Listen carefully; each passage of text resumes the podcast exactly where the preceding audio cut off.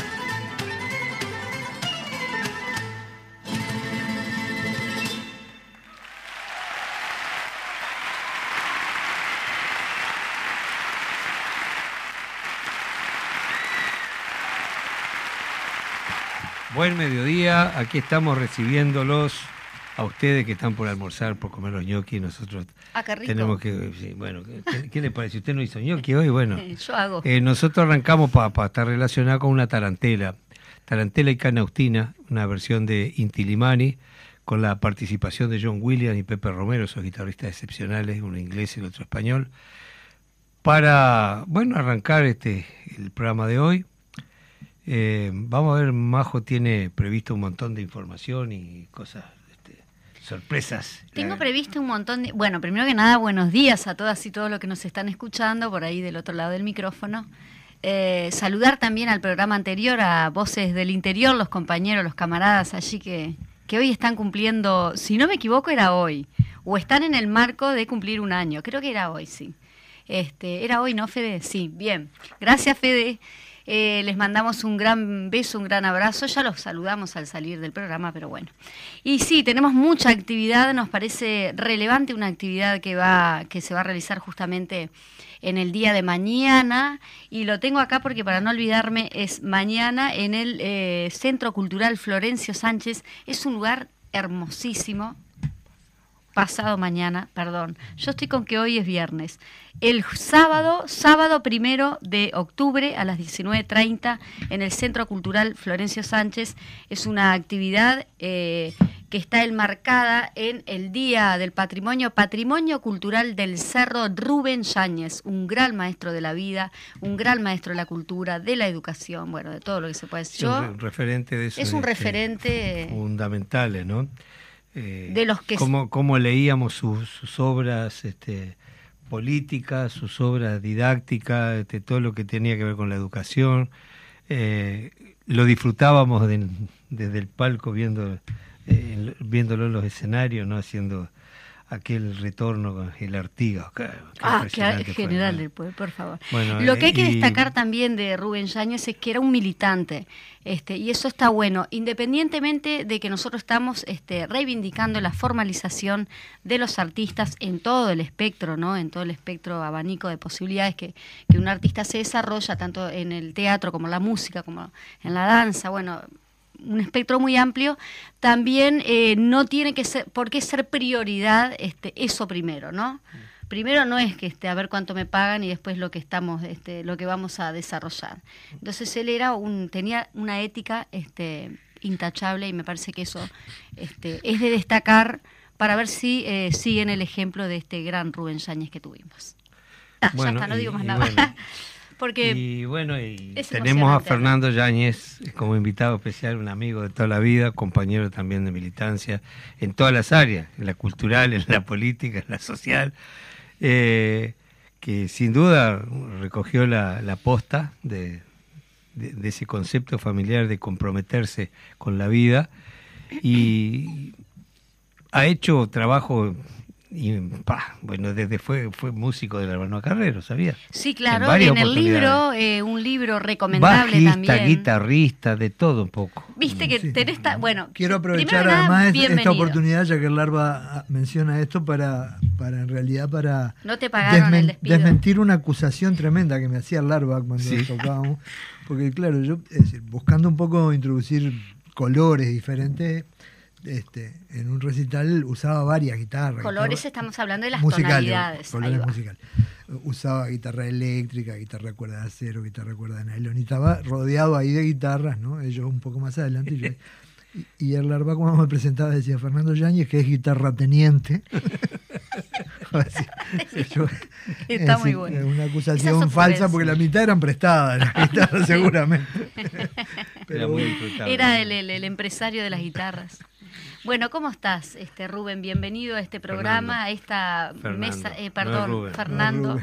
Sabes que ayer justamente filmamos un desde la butaca, que es un, este, un, canal YouTube que tenemos que entrevistamos a grandes de la cultura. En ese caso te tocó a ti y le tocó también a Arturo Flaitas.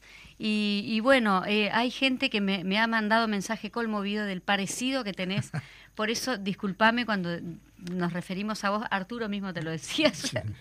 Este, eh, te voy a decir que es una cosa que me están diciendo desde que tengo seis años. Digo, por lo tanto, no. Bueno, yo no, te conocía a, no, me sorprende ni, nada. Estoy muy acostumbrado a recibir esa, esa información. Y es cierto, eh, creo que nos parecemos bastante, a pesar de que yo tengo una teoría familiar que es que mi hermana en realidad se parece más que yo a papá, pero mi hermana Laura, ¿no? la mayor, este, pero el hecho de ser mujer hace que, bueno, que de alguna manera se, se disuelva un poco eso y la gente identifique, me identifique mucho más con papá. Pero yo sí soy, parecido y además me pasa que a veces me descubro gesticulando de manera similar a como el Bien natural, bien natural.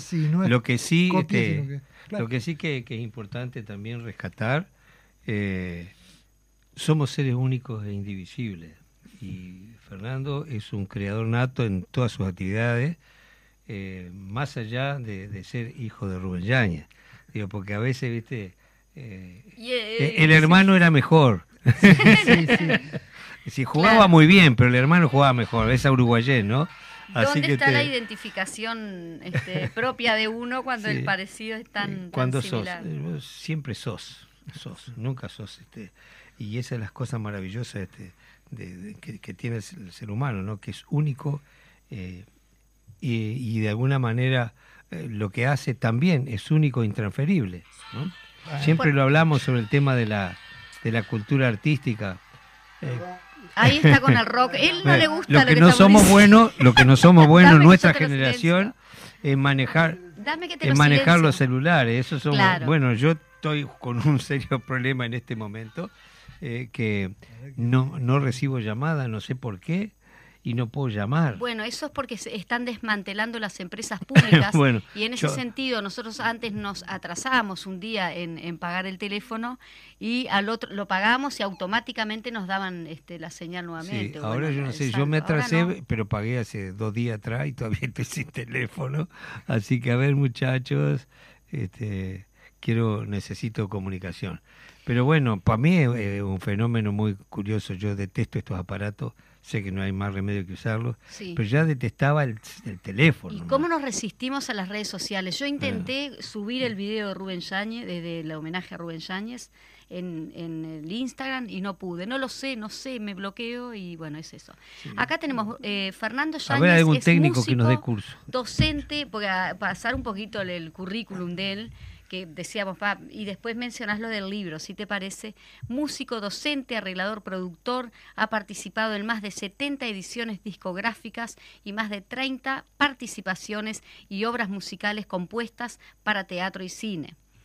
Más o menos por allí va el currículum y mencionar también que acabas de, bueno, acabas, que hay un libro editado en base a, que ese libro tiene mucho que ver también con tu papá. Eh, sí, digamos que sí. Este, curiosamente voy a decir que una de las primeras, tú decías las ediciones discográficas, he participado como músico, como productor, como ediciones propias, ediciones ajenas.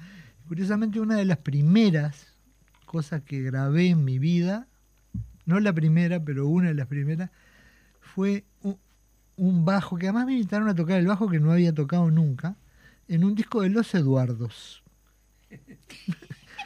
Era un dúo formado en aquella época. Lo que hace Rubén Sáñez, ¿no? El homenaje a Rubén Sáñez, cómo se, entrelaza todo. Los discos creo que se grababan a pedal en esa época, pero hace mucho tiempo. Dos pistas. Sí, y, este, y era un disco de un dúo integrado por Eduardo Lagos y Eduardo Larbano aquí presente.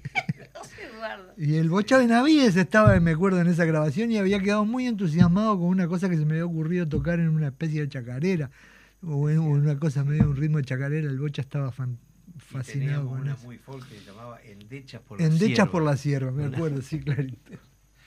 Vos sabés que yo recuerdo mucho una canción que vos musicalizaste, creo que es de Machado, homenaje a Lorca, que, el Darno la cantaba el Darno siempre. el Darno ah. estaba fascinado con ese y tema. Y es bellísima la, la música, nunca se grabó ese tema, ¿no?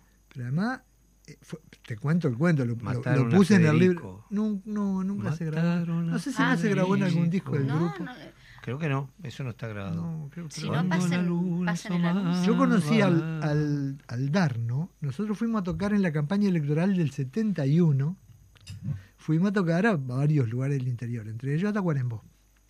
Tocamos en un, en un comité del frente, en un acto. De, y este y cuando terminamos se me acerca un personaje con el pelo largo, largo, medio rojizo, casi hasta la cintura, un pelo larguísimo. y me empieza a hablar de ese tema. Y me dice, ah, ese tema, qué fantástico, no sé cuánto. Y yo realmente quedé, dije, bueno, qué bien, me alegro que te haya gustado, ¿no? Este, qué fantástico, ¿no? Y lo cuento en el libro eso. Y nos volvimos a Montevideo y poco tiempo después entro al galpón un día, yo cuando pasaba por el galpón en general pasaba, dice, a ver, y había un espectáculo y entro, me meto en la sala y me veo a Larva tocando la guitarra y a un muchacho cantando, no importa que no me quiera. Y era el muchacho que me había dicho que es fantástico ese tema de en, Tacuarembó, el Darno. Desde ahí nos hicimos amigazo con el Darno. Este, toqué varias veces también con él. Tocamos en un, en un recital que terminó siendo prohibido durante la dictadura. Este, después de haber vuelto de Buenos Aires, estuvimos los dos medios ahí. Sí.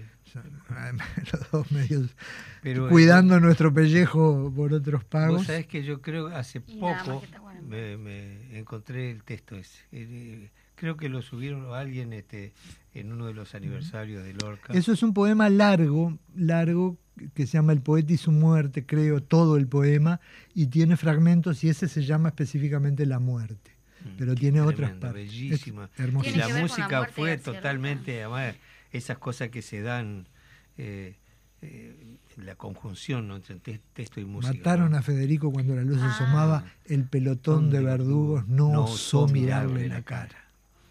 Ah, sí, que justamente el, otro día se hablaba, no sé si fue en Voces de Montevideo, del el tema de la muerte de García Lorca, cómo tiene que ver mucho con el tema político, pero también con su homosexualidad en la época, ¿no? También. bueno, perseguido. Perseguido, por, por, por, todos lados, ¿no? Este, bueno, eso habla entonces, digo, de parte de la, cantidad de cosas que ha hecho Fernando y que hace, que vive haciendo.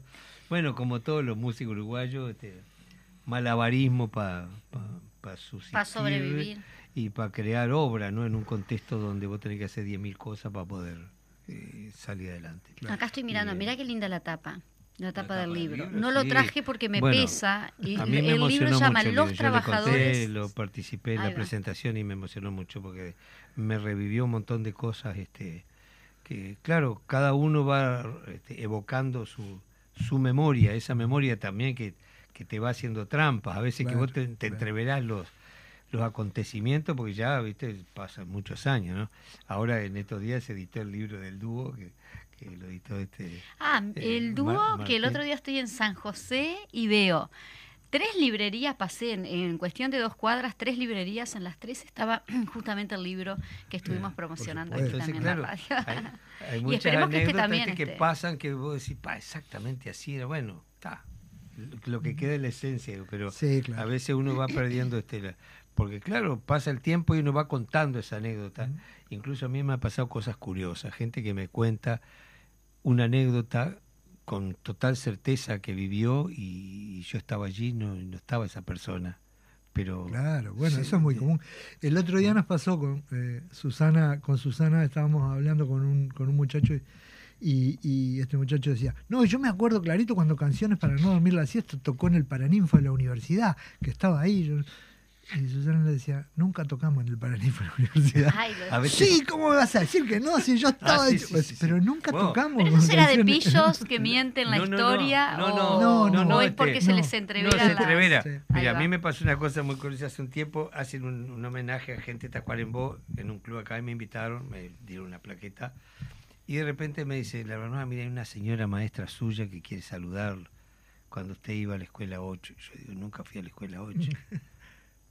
Mm, digo, estará confundida. No, pero venga a saludarla. Y la doña me agarra los abrazos. ¿Te acordás cuando iba a la escuela? Digo, yo nunca fui a la escuela. ¿Cómo no? No puedo. Ah, sí, verdad, me acuerdo. Así que iba a poner a discutir. me habrá confundido o con el Darno, que era el del barrio ahí, o con Laguito, que vivía también cerca de la escuela 8. Ah, yo fui toda mi vida a la escuela 7. Entonces no me voy a poner a discutir una señora de ochenta y pico de años. Ah, sí, sí, me acuerdo. ¿Cómo, no, cómo le va? Yo vamos arriba. te pasa eso? La cuestión es que después te diga, no, algo malo. Y no, ese no fui yo. ¿Qué pasa con este libro? ¿Qué hay en este libro? Eh, bueno, Fernando. Eh, lo que hay en este libro es una cosa que sí, vos decías recién, eh, de alguna manera tiene que ver con mi viejo y, y, tiene que ver con mi viejo en el sentido que, de que una de las grandes preocupaciones, los grandes temas que, que papá de alguna manera manejaba casi como una como una presencia permanente en todo, todo lo que hacía era el concepto de que, de que, yo lo decía el otro día, creo que lo hablando con, con, Arturo, ¿no? Decía, uno no vive fotos, uno vive películas, es decir, ayer pasó tal cosa, hoy es hoy y mañana va a pasar tal cosa. Y lo que va a pasar es cuando uno se levanta de mañana, planifica en función de lo que aprendió ayer y anteayer y lo que le enseñaron los maestros. Y, este, y así se va construyendo la vida, la cotidianidad y la sociedad que uno quiere. Este, entonces, de alguna forma, esa cosa de la memoria, porque también me pasó, hace poco me invitaron a dar una charla con motivo del libro también en la Facultad de Ciencias Sociales. Ellos tienen una, una militancia muy fuerte por el tema de la memoria, pero claro, en general, cuando aluden al tema de la memoria, siempre, es decir, se toman como eje central como no puede ser de otra manera, por cierto, además, el tema del terrorismo de Estado. Pero el tema de la memoria yo creo que sí, por supuesto que el terrorismo de Estado es un tema inolvidable que tiene que estar presente permanentemente, no podemos ni olvidar ni perdonar, pero este, creo que el tema de la memoria va más allá, va más allá, va en, en saber de dónde venimos, en saber quién es tu padre, quién es tu abuelo, es decir, de dónde saliste, ¿no? Para saber un poco cómo te vas a construir vos mismo. Y siempre hago el mismo, un chiste que hacía mi viejo en realidad, decía un dicho popular, decía, el que no sabe de dónde viene, no sabe dónde va, y le agregaba de su propio, de su propio repertorio, le decía, a ese lo llevan, decía. Este, y, y creo que esa idea es la idea que subyace a todo el libro, ¿no? Como dice el Larva, creo que es probable que haya anécdotas distorsionadas por, por el recuerdo que uno se va armando en su cabeza, digo, cómo va componiendo ese recuerdo, armándolo en función de, la vida cotidiana. Porque también eso cambia, es dinámico, nada es, nada es inamovible. Pero sí de alguna manera intenta reconstruir ese camino y la importancia que ese camino tuvo y tiene, tanto en lo individual como en lo colectivo. ¿no? Digo, eh, cuando, cuando nosotros hemos tomado algunas decisiones, digo, a ver, cuando hay un resultado electoral como el que hubo en el último periodo, eso implica una falta de atención a lo que la historia nos ha venido enseñando. ¿no? Y, este, y de alguna forma creo que también nos pasa a nivel personal. Cuando metemos la pata es porque no, digo, bueno, capaz que es por nuestra propia incapacidad, pero digo, también tiene que ver que no estamos manejando la información y cómo nos hemos ido construyendo. Entonces, es, el libro apunta un poco a eso, digo, y, yo un día estaba, estaba leyendo a Saramago y Saramago dice, dice eso exactamente, dice, somos nuestra memoria y lo que nuestra memoria ha hecho de nosotros. Sin nuestra memoria no seríamos nada. Y efectivamente, eh, imagínate despertarte sin memoria un ah. día, ¿no? Digo, bueno, este, como dicen, la, edad entre los 60 y los 70 es de las mejores. ¿De mejores para qué? como decía una, una señora, dice, tengo un papel y un lápiz para escribir algo. Cuando encuentro el lápiz pierdo el papel. Cuando encuentro el, el, papel pierdo el lápiz. Cuando encuentro las dos cosas no sé qué era lo que iba a escribir. Bueno, y antes de irnos a la tanda, vamos a recordar uno de los grandes eh, referentes, vamos a decir, que, con toda la dimensión que implica esa palabra de la música popular latinoamericana, que ayer estaría cumpliendo 90 años y hace esta canción memorable que todos nosotros eh, la firmamos. Víctor Jara haciendo manifiesto.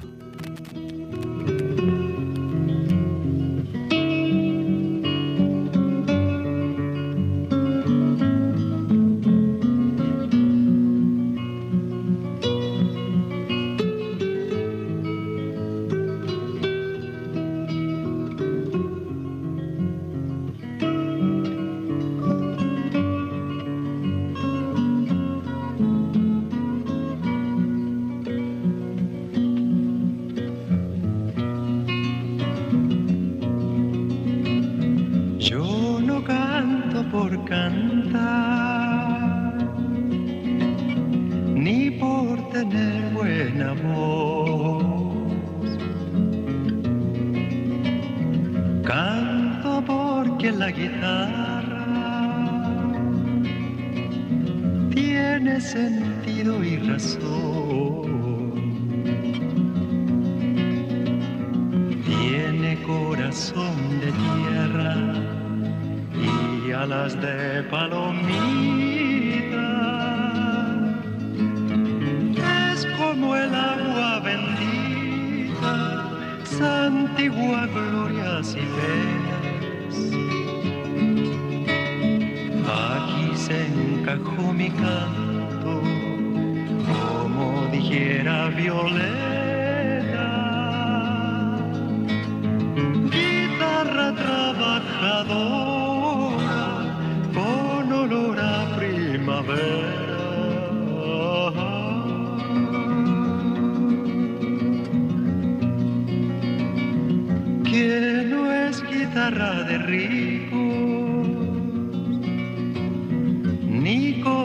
que se parezca.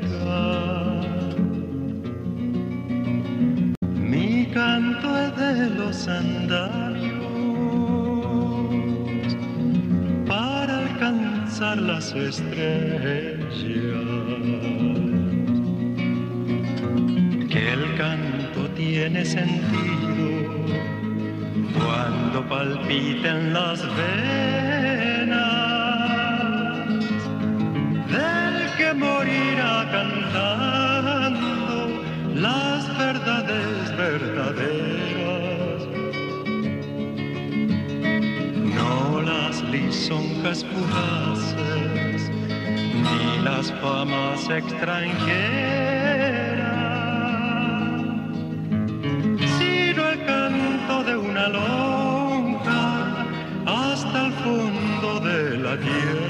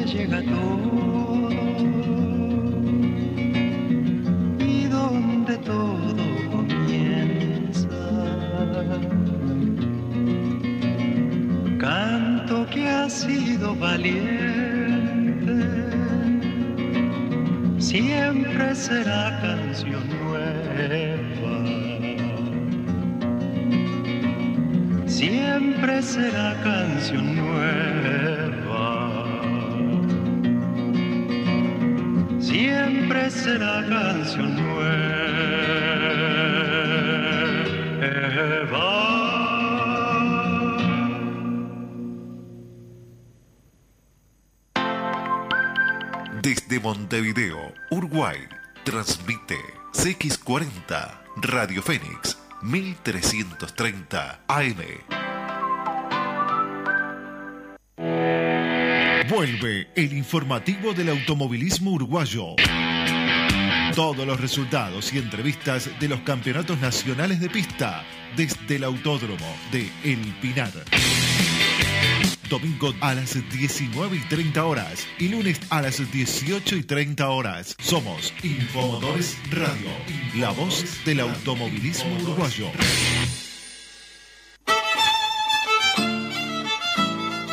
Peníalo de Silverio, tu parrillada tradicional en la emblemática esquina de Alejo Rosselli Ribus y 4 de julio, a pasos del Estadio Centenario.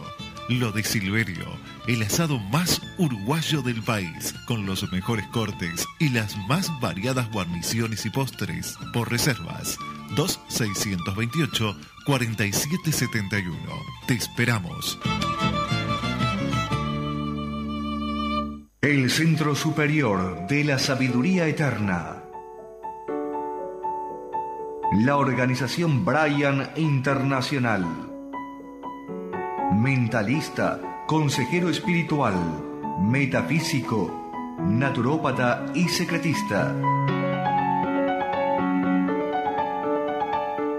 Bienvenido en este momento tenemos unas palabras de agradecimiento. Vamos a ver estas personas de qué se trata. ¿Cómo le va? Buenas tardes. A, mí me va bien. Por ahora ando bien, con fe. vine a verlo a usted y gracias a Dios anda bastante bien.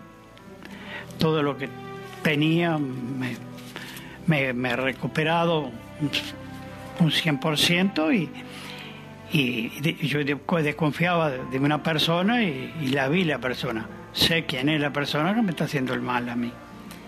Este, le quiero agradecer y que venga toda la gente a ver a, este, esta gente, que esta gente los cura, los ayuda en todo lo que puede. Todo, recupera todo, conocen todo, le sacan todo lo que tienen mal. Es importantísimo que vengan y gracias por Para mayor información, 099-159-422. 099-159-422. Visítenos personalmente. En una época de cambios constantes, Fénix también se renueva para seguir acercando a su audiencia una programación actual, amena y participativa. Radio Fénix cambia cambia. Pero sin perder la esencia. 1330 AM.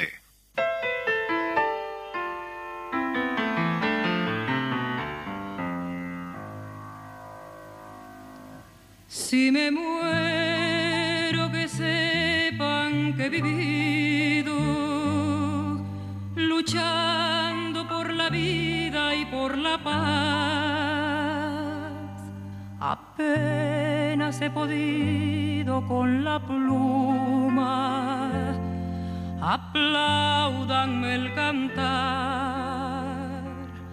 aplaudanme el cantar.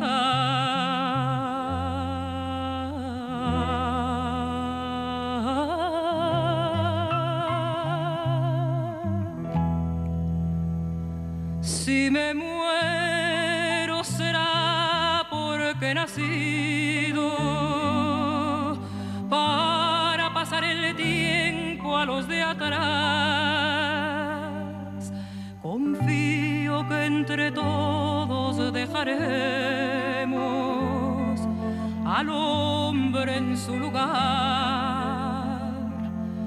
al hombre en su lugar.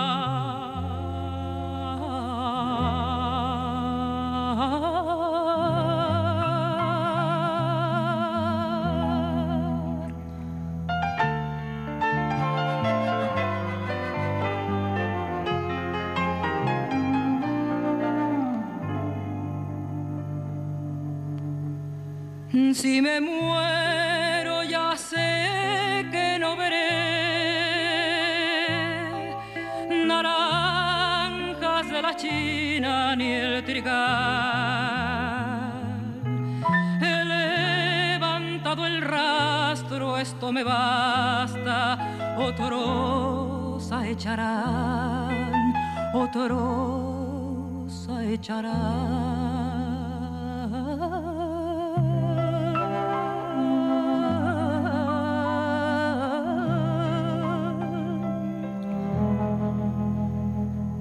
Si me muero,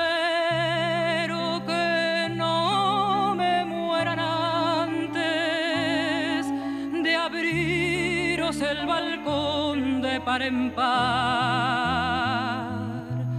Un niño, acaso un niño está mirándome el pecho de cristal, el pecho de cristal.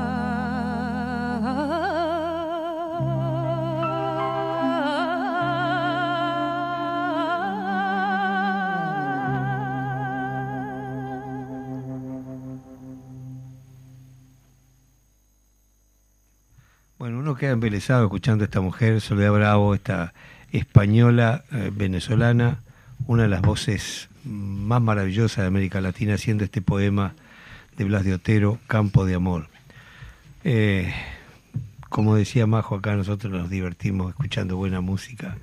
Este, y, bueno, tenemos un técnico de primera ya que... Técnico en todos, celulares. Es una cosa maravillosa. Sin él no sé qué haríamos. ¿Paso, paso alguna visita, te parece, Eduardo? Pasa una visita. Bueno, Espacio Cultural La Huella, este domingo, van, eh, los convocamos a que vayan. El sábado al Florencio Sánchez, allá en el Cerro, al este, Centro Cultural Florencio Sánchez. 19.30 es el, el homenaje, o mejor dicho, en el marco del patrimonio, a Rubén Yáñez. Y el domingo tienen un fin de semana movidito. Espacio Cultural La Huella, ahí en, eh, vamos a dar la dirección, el, viste que la plaquita está media confusa. Germán Barbato, entre Colonia y la de abajo, que creo que es Mercedes, ¿no? Sí. Germán Barbato, ex Olimar. Ex Olimar, es verdad. Y lo importante, ponen acá, ¿no? Este, pantalla gigante con transmisión en vivo que será para ver eh, no el mundial, sino las elecciones que se van a estar realizando en Brasil y que es eh, necesariamente, o mejor dicho, casi seguro, no sé si en primera, pero en segunda sí, que vamos a estar festejando este el triunfo de Lula, ¿no? Ojalá. Esto lo organiza. Esto es una es una iniciativa que ha tomado y te lo digo porque pertenezco a ese. Sí, muy bien, eso ahí. A la comisión de cultura de esta de del este sector político que se llama Frente Amplio. Y ha habido una iniciativa que proviene de allí de la comisión de también convertir a la huella en los momentos en los cuales se pueda disponer de ese lugar fantástico que, que hay ahí sobre la calle Germán Barbato como un centro cultural. Y va a haber actividades en la medida de lo posible. Ahora hubo una jam de jóvenes el otro día, se convocó a los jóvenes que vinieran a mostrar cosas y hubo cosas preciosas realmente. Este, y este domingo la idea es este, estar a la expectativa de los resultados de las elecciones en Brasil. Y el evento que se va a hacer va a ser eh, va, va a haber bloco de samba y música brasilera. Alguna caipiriña capaz que se consigue ah, también. Buah, este, 19.30 comienza esta actividad, están convocados todos y agradecemos, no, gracias por esa lucha porque la cultura, siempre lo decimos con Eduardo en este programa, tiene que ser también una herramienta revolucionaria y a veces no se ve como tal, y si no se ve como el finalizar de determinado evento, una cosita más. Yo te diría que es una herramienta revolucionaria, a veces no se ve, no pero se ve, no se, exactamente. y esencial, ¿no? Y, sobre todo, bueno, la actividad de la Comisión de Cultura eh, ha sido muy profusa, muy fuerte, importantísima, y eh, eh, re, ¿cómo se puede decir? A ver, corrigiendo a veces errores del pasado, de la falta de compromiso de la, fuerza política en la cultura, en de la cultura, ¿no? Y eso me parece sensacional. Fíjate, hace unos días tuvimos acá, creo que el programa anterior fue un compañero de la Intendencia que venía a informar sobre las novedades propuestas por la municipalidad respecto al apoyo a los festivales de música popular, de música ¿no? en general, pero más que nada música popular, eh, en cuanto al, retiro de impuestos este, para posibilitar eh, mejor este, funcionamiento. De, los emergentes no pagarían ningún impuesto municipal. Eh, los espectáculos creo que por debajo de los 500 mil pesos de, recaudación, eh, tampoco y a partir de ahí se empieza a tener este una tabla para incluso los espectáculos extranjeros para posibilitar abaratar las entradas para el propio pueblo no para que tenga acceso nunca se hizo una cosa así me parece fundamental y es del lugar que debe partir, de la subvención debe venir por, la baja de impuestos, ¿no? Entonces, bueno, lo, lo, lo, los, como es, los maya oro que, que se desborda la guita que están haciendo, que pongan para las cosas importantes, ¿no?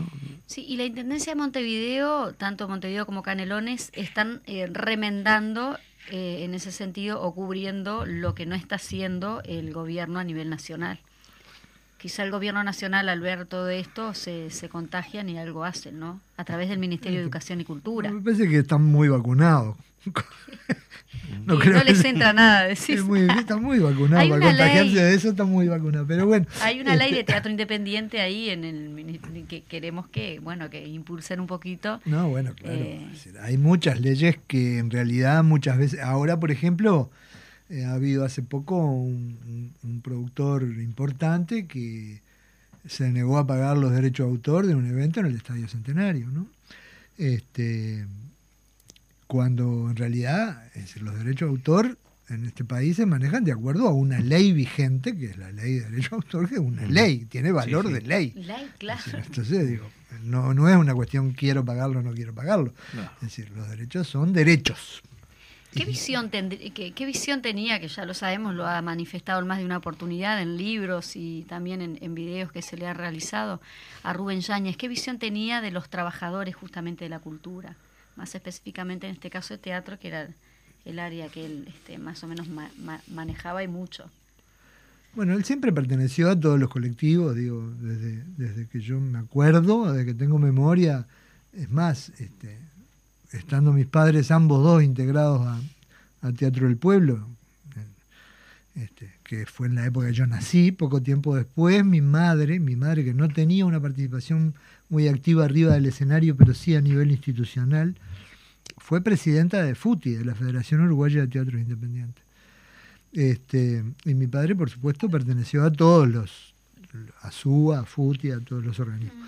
De cualquier manera, creo que mi padre tenía una preocupación mayor, es decir, él siempre dijo que, bueno, que él había resuelto, por una cuestión de su propia decisión, este, no vivir del teatro, sino vivir de la educación y otorgarle al teatro su vida, pero no este, vivir de eso. Creo que eso en realidad tiene que ver con una realidad. Yo reivindico, sí, el derecho que tenemos los artistas a reclamar, es decir, una retribución justa por nuestro trabajo, porque es un trabajo y como tal debe ser considerado y por lo tanto debe ser retribuido como es retribuido cualquier trabajo. Pero también creo que nosotros tenemos una característica que es muy, muy, muy diferente, que es lo que de alguna manera mi padre decía cuando hablaba de vivir para el teatro y no del teatro, que es que nosotros en realidad cuando uno se convierte en un, un hombre de las artes o en un artista, lo que hace es contraer una enfermedad incurable, ¿no? Este, o sea, a uno le pagan y uno hace lo que hace. Y si no le pagan, también lo hace. Ese es, ese es el problema. Ese es el problema. Entonces, ahí tenemos una realidad y es que el arte va a existir independientemente de las condiciones en las cuales se desarrolle el trabajo. Va a existir aún con los artistas muriéndose de hambre. Es decir, que es injusto, es injusto. Que los colectivos tienen que luchar para que tengamos la posibilidad, pero tenemos que saber que el arte, para matarla, va a costar mucho trabajo, ¿no? Este, porque todos, es decir, los que una, alguna vez compusimos una canción o hicimos una cosa, estamos en casa y agarramos la guitarra y empezamos este, mirá este acorde enganchado con este otro y una melodía y, y donde querés acordar estás creando y nadie te dijo te pago tanto por crear tanto, ¿no? Digo, decir, entonces creo que ahí hay que tener en cuenta una una, esa característica especial que no... Es decir, a ver, un tipo que tiene que laburar en la construcción para parar la olla, ¿no? si un día consigue un trabajo mejor, no quiere ver una cuchara de albañil nunca más. ¿Me explico? Es decir, va a buscar un trabajo donde, donde tenga mejor remuneración, mayor, menos riesgo, porque trabajar en la construcción es un riesgo, una cosa. Es decir, un trabajo que de repente le ofrezca mejores posibilidades. Bueno, es decir, no va a volver voluntariamente a la construcción, salvo para hacer algún arreglo en su casa, ¿no? Y salvo que sea su pasión también. Claro, que sea su pasión. Que sea su pasión. Pero eso más bien es... yo conozco, sí, gente así que, que su pasión es el trabajo manual. Pero ese trabajo casi que se convierte en un trabajo artístico en ese caso. claro, sí, sí. ya no es un trabajo por encargo manual. mira, hay una anécdota muy graciosa. Un día Alfredo Cita Rosa me invita a la casa de Oribe Dorrego gran guitarrista, este, docente fundamentalmente. Y bueno, fuimos charlando ahí haciendo un asadito al viejo en su casa, ¿no? Eh, yo le decía, ¿por qué usted no toca más seguido, maestro? ¿Y sabe por qué? Dice, pues yo soy muy feo. Y dice, yo la única vez que toqué un concierto toqué de espalda. y bueno, no reíamos, ¿no? todo bien. Y me dice, me cuenta una anécdota. Dice, usted sabe que una vez yo fui a, eh, yo soy de Paso de los Toros, Santa Isabel del Paso de los Toros, y fui de paseo por allá y unos amigos me pidieron que tocara. Entonces yo le dije que sí, pero con la condición de que cerraran el boliche. Bueno, fue a tocar el boliche. Cerraron todo y arrancó a tocar. Tocaba obras clásicas, ¿no? Instrumental. Y como siempre que había quedado dormido un mamado en la punta del boliche allá y se despierta con aquella música maravillosa y se entra a rimar, ¿viste? Entonces vio que eran pocos, mandó la vuelta, este, se fue arrimando un poquito más, después agarró confianza porque había mandado otra vuelta más y se consideró con derecho a opinar.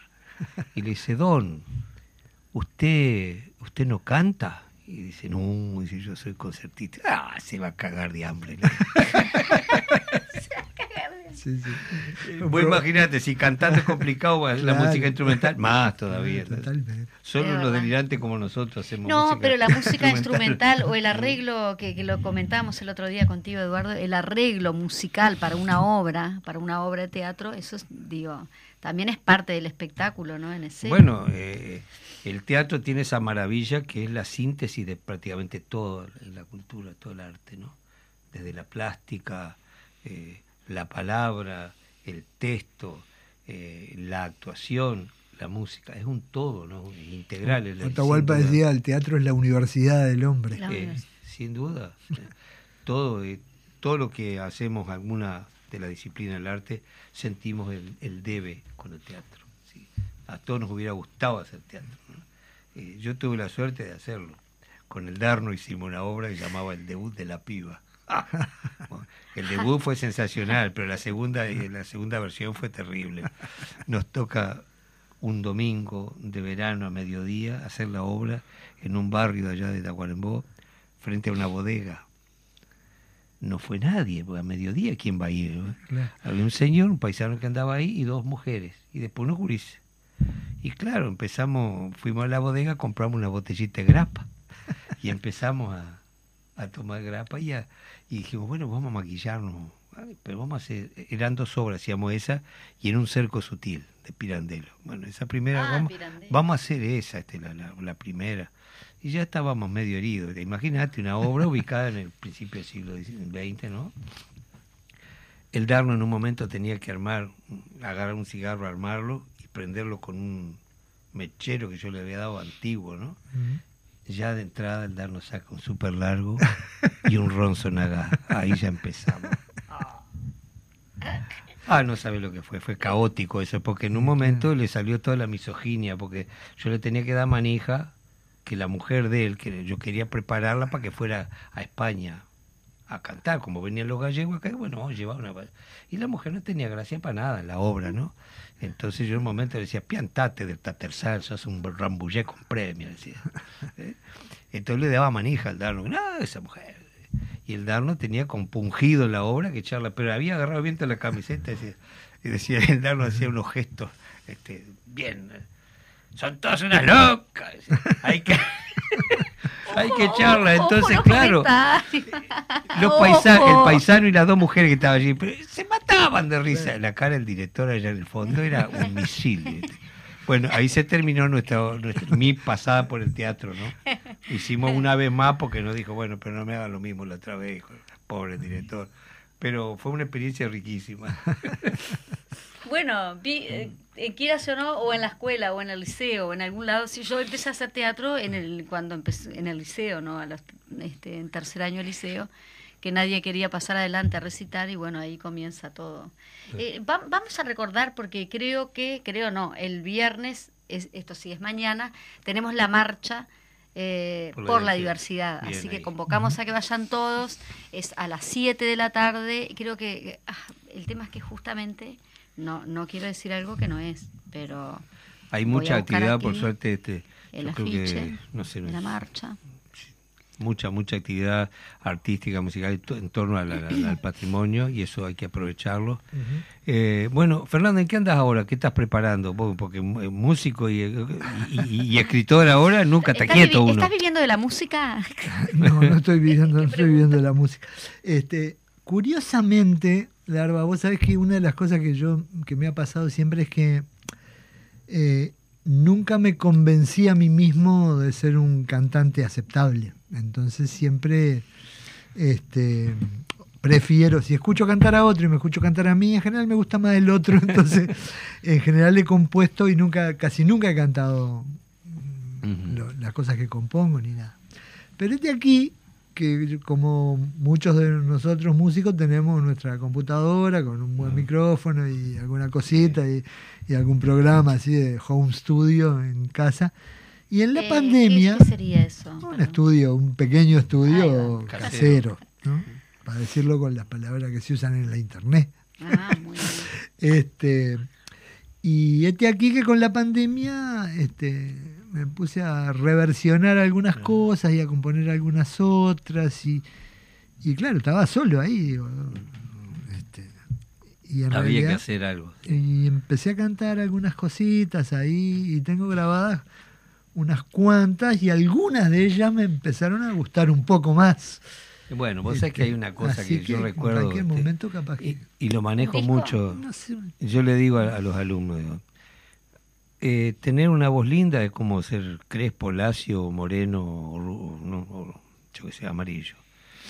Eh, en todo caso, si la tenés una voz bella, ¿qué haces con ella? Porque no alcanza. Solo el mundo está lleno de voces bellísimas. Ahora cantantes y cantores hay pocos. bueno, pero eso es una cosa, la verdad, que a mí, a mí me ha tocado ser jurado carnaval, más de una vez. Y siempre tuve una discrepancia muy grande con lo que los carnavaleros consideran cantar. este, es más, yo estaba en el jurado de música el año que, el primer año que ganó Agarrate Catalina. Y me decían, esa murga no canta, esa murga no canta. Entonces, yo me reía porque después en algunos programas de radio y de televisión en los cuales tuve que ir después, yo decía, bueno, pero a ver, cantar es un mecanismo que el hombre ha elegido, una disciplina artística cuyo objetivo es comunicarse con el otro. Entonces, hay gente que maneja la técnica maravillosamente. Por ejemplo, es decir, Luis Miguel es un gran cantante, un gran cantante. Sí, sin duda. Cita Rosa y Serrat desafinan, a veces desafinan un poco. Y este, sin embargo, yo me puedo pasar escuchando un fin de semana entero a Serrat y a Cita Rosa, y Luis Miguel en la tercera canción me aburrió y ya no, se comunica más conmigo. Pasa, por otro lado. muchas veces el, rasgo de, la desafinación es parte de la emoción que uno... Eh, no es para justificarse, es real, porque uno tiene que comunicarse. Eh, eso es el, arte, comunicación esencialmente. Yo le digo a los alumnos, la técnica y la teoría son para. Son, herramientas, no son, objetivos.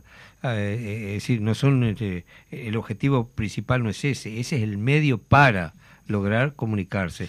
Entonces, eh, es lo que vos fundamentaba ahora justamente. Eh, yo qué sé, los cantores probablemente más arraigados en el corazón de la gente, hace mil años que están cantando y siguen eh, su vida como cantores, más allá de no estar más. Entonces, forman parte de nuestra identidad porque los entendemos, los disfrutamos y lo otro es de repente eh, eh, el placer de autoescucharse, o a veces también eh, pasa lo mismo en los instrumentistas. El virtuosismo para mí no, es, no me gusta, porque el virtuoso te sorprende. El segundo tema te sorprende menos, el tercero te aburrió. で Hay otros elementos que yo recuerdo este, cosas que a veces no te enseñan, estoy mirando porque estamos medio sobre la hora. y... Yo me acuerdo cuando fuimos a clase con Eli Pacheco que nos decía, muchas veces los cantores populares repiten una frase y dicen lo mismo. Imagínate que yo te digo, vamos a tomar un café, vamos a tomar un café, vamos a tomar un café, la cuarta vez me internás. Y bueno, a veces cantan así. Entonces, por eso, porque no hay un manejo, un compromiso con lo que vos estás cantando. Leer el texto, cuidar lo que estás diciendo. Y va más allá de la forma de cantar y de la voz que uno puede considerar, ¿no?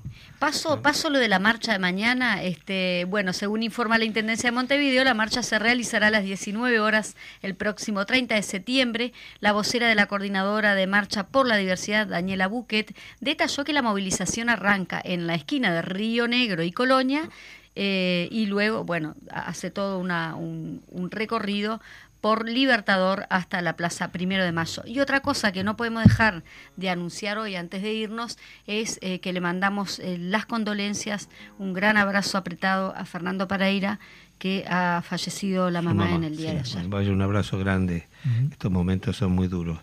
Presidente del Frente Amplio, ¿no? Fernando, muchas gracias por acompañarnos. Por favor, eh, no va a ser la única vez que esté por acá. Y yo quiero saludar a toda la gente con, con, una canción muy curiosa. Es una versión de se llama Ibi Pua, que quiere decir crece desde el pie. Es esa canción formidable de Alfredo que cuenta que las cosas realmente la revolución crece desde el pie. Como así va a crecer la revolución latinoamericana, como este domingo tenemos que ver esa flor esperanzadora del triunfo de Lula, que va a ser imprescindible para mejorar nuestra realidad latinoamericana y volver a seguir creciendo. Yo voy a, voy a, saludar antes de irme. Gracias Fernando y gracias a toda la audiencia. Un placer estar acá y bueno, los esperamos el sábado en el cerro en esta cuestión de homenaje al viejo.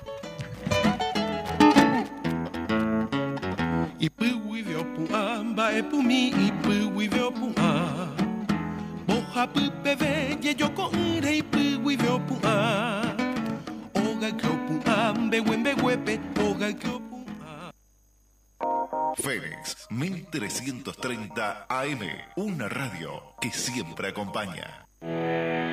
Vuelve el informativo del automovilismo uruguayo. Todos los resultados y entrevistas de los campeonatos nacionales de pista desde el autódromo de El Pinar. Domingo a las 19 y 30 horas y lunes a las 18 y 30 horas. Somos Infomotores Radio, la voz